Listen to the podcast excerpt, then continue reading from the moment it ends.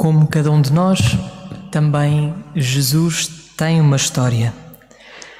Este será o tema que nos acompanhará ao longo deste retiro por etapas, neste advento, e o texto que servirá de base a esta nossa caminhada espiritual é o texto que fala acerca, um dos textos que fala acerca da genealogia de Jesus, tal como ela nos é proposta pelo evangelista São Lucas, naquele que também nos é dado a, a meditar ao longo dos, dos, domingos deste ano C, que, que começou agora no início deste advento.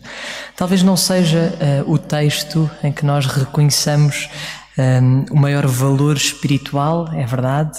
O texto da genealogia de Jesus pode ser até um dos textos mais áridos do, dos Evangelhos e do Novo Testamento, mas diante de Jesus sacramentado nesta noite, diante de Jesus presente no meio de nós, é importante reconhecer a dimensão histórica de Jesus, porque ela traz-nos sempre, de alguma forma, também à nossa vida espiritual, esta proximidade que Jesus tem com cada um de nós.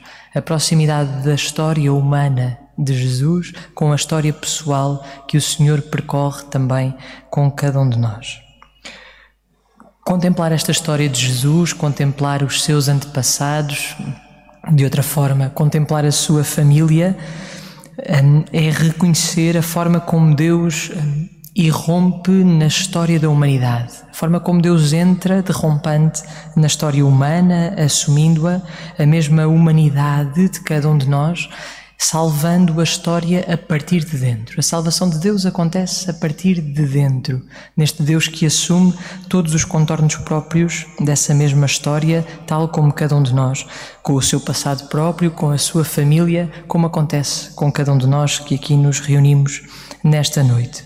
E por isso, tudo isso que nós trazemos no, no, nosso coração, tudo isso que nós carregamos do nosso passado, daquilo que vivemos, constitui-nos, torna-nos aquilo que nós somos, caracteriza-nos. E somos chamados também a colocar isso nesta noite diante de Jesus, neste tempo de advento, para que o Senhor, com a sua presença, tudo possa então salvar.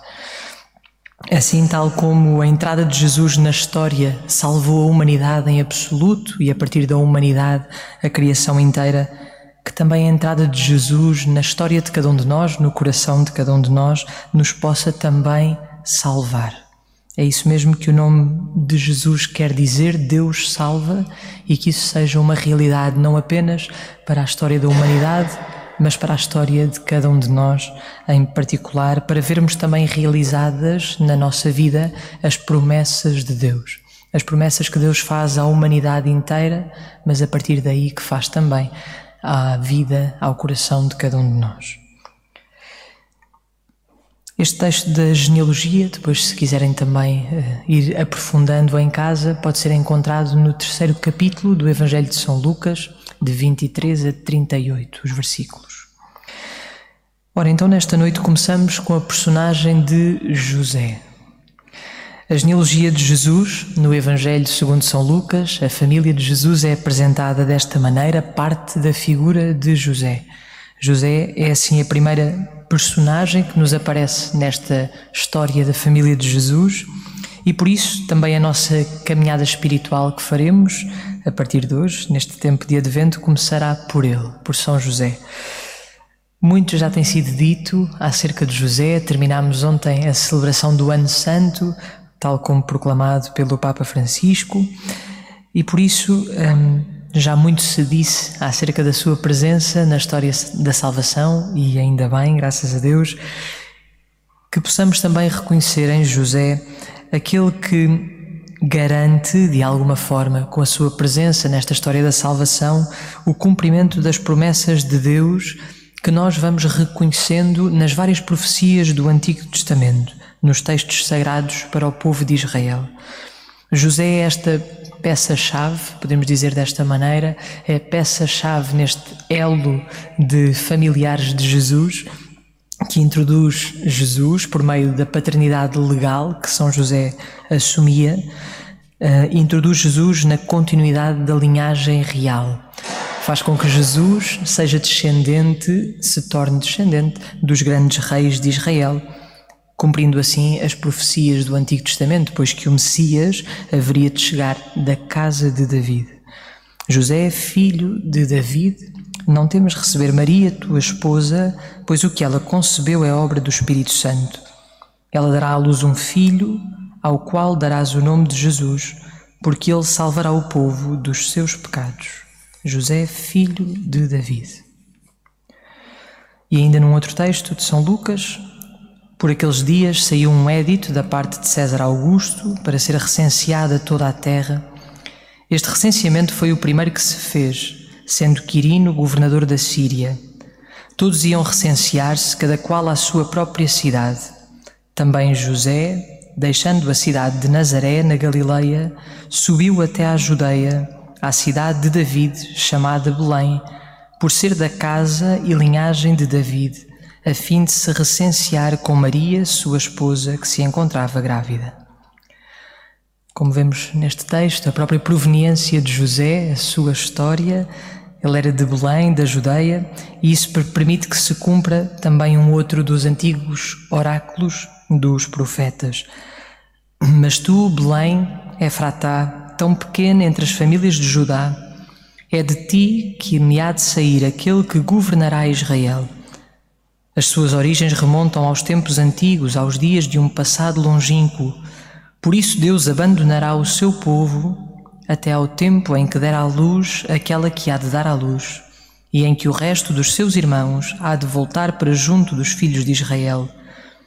Ele permanecerá firme e apacentará o seu rebanho com a força do Senhor e com a majestade do nome do Senhor, seu Deus. Estarão tranquilos, porque Ele será grande até aos confins da terra.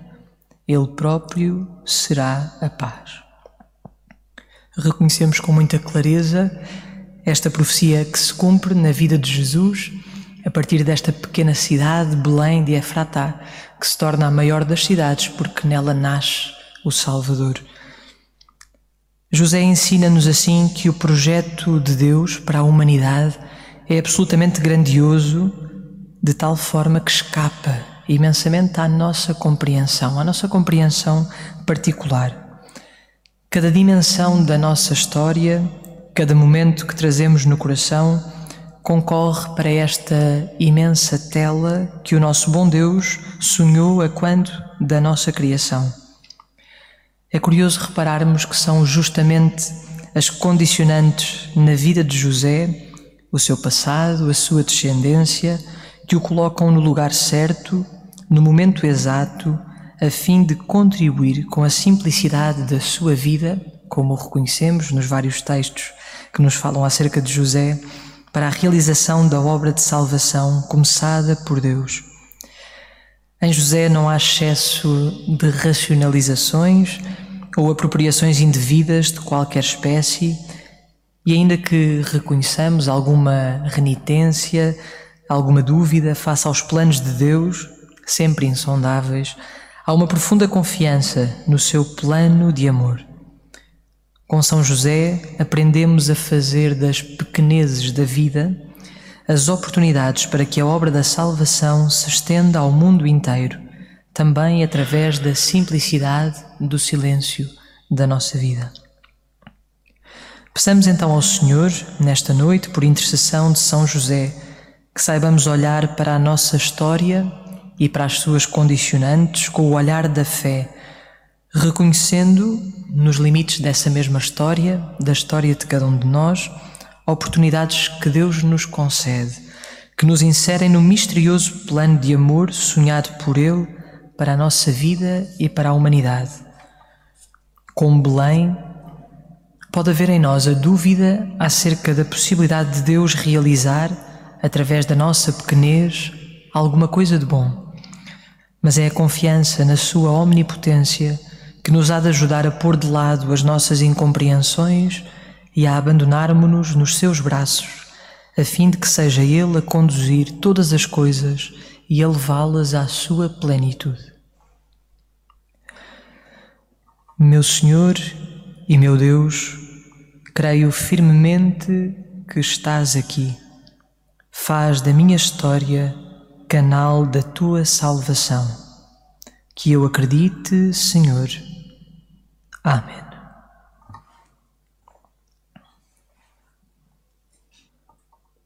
Deixemos-nos agora conduzir pela figura de Jessé, pai do rei David. Apesar de David ser o segundo rei na história da monarquia de Israel, é sem dúvida o maior ícone da sua realeza. De tal forma que as profecias, à medida que a decadência da monarquia se vai verificando, vão pondo em evidência a esperança no novo rei David, que restauraria definitivamente a realeza, conduzindo e apacentando o povo de Deus. Também os salmos cantam esta mesma esperança que reconhecemos cumprida em Jesus. Concluí uma aliança com o meu eleito, fiz um juramento a David, meu servo. Conservarei a tua descendência para sempre estabelecerei o teu trono por todas as gerações. Salmo 89. O livro do Apocalipse dá continuidade e expressão à realeza eterna de Jesus. É Ele que cumpre de forma perfeita o reino anunciado por Deus, cuja restauração era esperada pelo povo de Israel. Depois vi na mão direita do que estava sentado no trono um livro escrito nas duas faces e selado com sete selos. Vi também um anjo forte que clamava com voz potente: Quem é digno de abrir o livro e de quebrar os selos?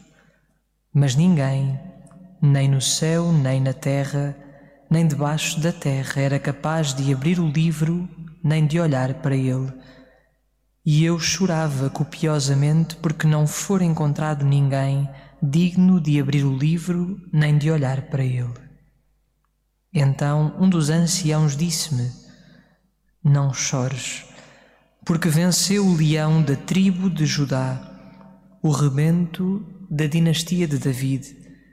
Ele abrirá o livro e os seus sete selos. Jesus é o rebento da dinastia de David, preconizando o advento do novo reino de Deus, reino de verdade e vida, reino de santidade e de graça, reino de justiça, de paz e de amor. Jessé, o pai de David, é também mencionado nas profecias do Antigo Testamento, inserido também ele desta forma na história da salvação. Do capítulo 11 do livro de Isaías, brotará um ramo do tronco de Jessé e um rebento brotará das suas raízes.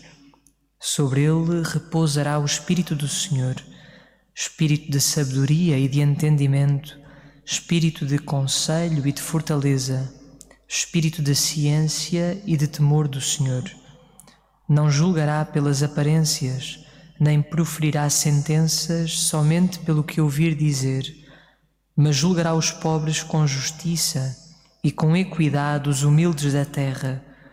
Ferirá os tiranos com os decretos da sua boca e os maus com o sopro dos seus lábios. Naquele dia, a raiz de Jessé, estandarte dos povos, será procurada pelas nações e será gloriosa a sua morada. Naquele dia, o Senhor levantará de novo a sua mão para resgatar o resto do seu povo. É esta mesma profecia que o próprio Jesus aplica à sua vida no capítulo 4 do Evangelho segundo São Lucas.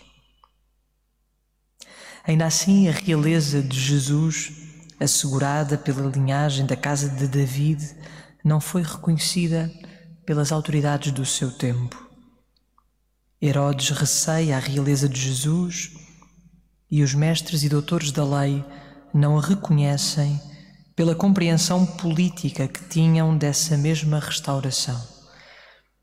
A realeza inaugurada por Jesus é, como denuncia o seu conhecido diálogo com Pilatos, uma realeza nova que se manifesta em todo o seu esplendor por meio do serviço. A pertença de Jesus à casa de David apresenta-o como rei, como atestam os presentes dos magos, mas cujo poder se compreende pelo serviço e pela entrega por amor até ao fim. Enquanto batizados, cada um de nós é participante também desta condição real que deve assumir na vida de cada um de nós o mesmo teor que assumiu a realeza na vida do Senhor Jesus. Do Evangelho segundo São João, depois de lhes ter lavado os pés e de ter posto o manto, voltou a sentar-se à mesa e disse-lhes: Compreendeis o que vos fiz? Vós chamais o Mestre e o Senhor, e dizeis bem, porque o sou. Ora, se eu, o Senhor e o Mestre, vos lavei os pés, também vós deveis lavar os pés uns aos outros. Na verdade, dei-vos exemplo para que, assim como eu fiz, vós façais também. Em verdade, em verdade vos digo: não é o servo mais do que o seu Senhor, nem o enviado mais do que aquele que o envia. Uma vez que sabeis isto, sereis felizes se o puserdes em prática.